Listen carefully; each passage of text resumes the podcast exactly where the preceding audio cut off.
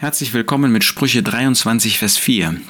Da sagt Salomo, inspiriert durch den Geist Gottes, bemühe dich nicht reich zu werden, lass ab von deiner Klugheit. Ja, das reich werden wollen ist eine Gefahr für alle. Für Reiche, dass sie noch reicher werden wollen. Wir sehen, dass, dass die Superreichen Steuerhinterziehung begehen, weil sie immer noch nicht zufrieden sind damit.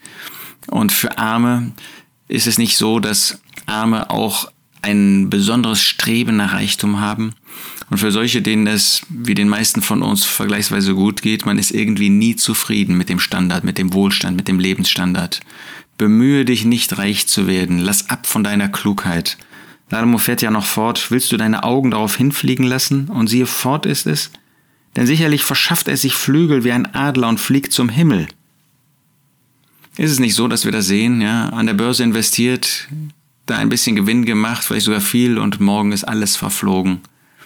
Wenn wir nach Reichtum streben, dann sagt der Apostel Paulus zu Timotheus, das ist eine Wurzel von jeder Art des Bösen. Wir können in jede Art des Bösen kommen, um unseren Reichtum zu vermehren, um zu vertuschen, was wir da getan haben, ähm, wie wir gehandelt haben.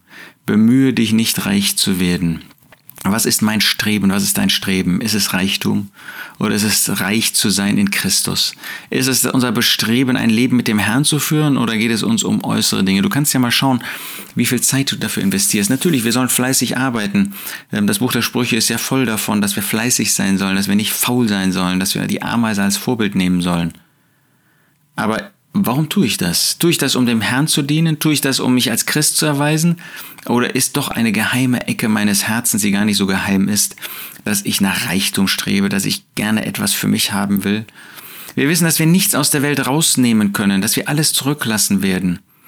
Ja, und für wen sammeln wir? Für unsere Kinder? Ist das wirklich zu ihrem Wohl?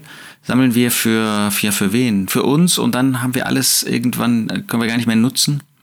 Bemühe dich nicht reich zu werden. Lass ab von deiner Klugheit. Du meinst klug zu sein, wie du das Geld anlegst. Ja, wir sollen es auch vernünftig anlegen. Wir sollen vernünftig sein. Wir sollen besonnen sein.